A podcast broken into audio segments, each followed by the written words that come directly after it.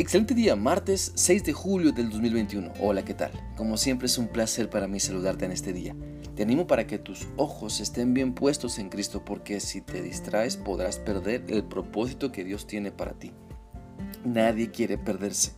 Así que aférrate a Cristo para que nada te impida disfrutar al máximo la vida que Dios ha planeado para ti. Con esto en mente te animo para que sigamos meditando en la palabra de Dios en la carta a los Hebreos capítulo 12, los versículos 1 y 2. Vamos a recordar lo que este pasaje nos dice. Por lo tanto, ya que estamos rodeados de una enorme multitud de testigos de la vida de fe, quitémonos todo peso que nos impide correr, especialmente el pecado que tan fácilmente nos hace tropezar, y corramos con perseverancia la carrera que Dios nos ha puesto por delante esto lo hacemos al fijar la mirada en Jesús, el campeón que inicia y perfecciona nuestra fe. Debido al gozo que le esperaba, Jesús soportó la cruz sin importarle la vergüenza que ésta representaba. Ahora está sentado en el lugar de honor junto al trono de Dios. El día de ayer iniciamos a meditar en esta porción de la palabra de Dios y nos dimos cuenta que cuando ponemos nuestra mirada en Cristo podemos inspirar a otras personas para que también se entreguen a Él y le sigan, porque siempre hay una nube de testigos que nos observan, a los cuales podemos animar para que crean y se comprometan con Dios. Entonces, al continuar analizando esta porción de la Biblia, podemos darnos cuenta también que al poner nuestra mirada en Cristo, el pecado no se pega a nosotros, sino que es más fácil quitarlo y deshacernos de él, porque nuestros ojos son atraídos por el amor de Dios y no por el amor al pecado.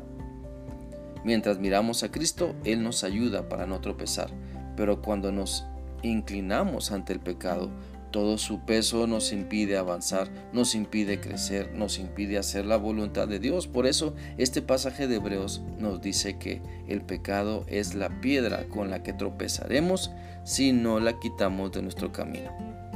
Por eso necesitamos ser sabios, primero para darnos cuenta del pecado que nos está separando de Dios y necesitamos ser humildes para reconocer también nuestra necesidad de arrepentimiento y quitarnos todo el lastre que nos estorba para escuchar a Dios y vivir en su voluntad. Hay cosas tan sutiles que seguimos alimentando y que son pecado, pero ya se han hecho quizá, eh, ya se han vuelto tan normales que no las notamos, que no, que no pensamos incluso que sean un daño para nuestra vida, ni para nuestra relación con Dios, ni para nuestra madurez. Pero el pecado siempre nos estorbará mientras no nos arrepintamos y lo dejemos de practicar. No podemos pretender seguir a Cristo deleitándonos en el pecado. No podemos hacer la voluntad de Dios y seguir pecando deliberadamente pensando que nada pasará. La Biblia dice en 2 Corintios 7:1 algo, algo muy importante. Queridos amigos, dado que tenemos estas promesas, limpiémonos de todo lo que pueda contaminar nuestro cuerpo o espíritu y procuremos alcanzar una completa santidad porque tenemos, porque tememos, perdón, porque tememos a Dios. Si quieres dejar la carga del pecado, pon tus ojos en Cristo y será posible. Alábale cuando la tentación sea dura y te dará la fortaleza para resistir haciendo lo correcto. Ora a Dios cuando creas que vas a caer en pecado y clama para que te rescate y verás cómo Dios renueva tu mente. Recuerda su palabra cuando la lucha sea intensa y Él te sostendrá. Si la fortaleza viene de Dios, dejemos que nuestra cercanía entonces con Él nos llene de su presencia para resistir la tentación, para resistir el pecado y entonces disfrutar la vida que Dios nos ha dado.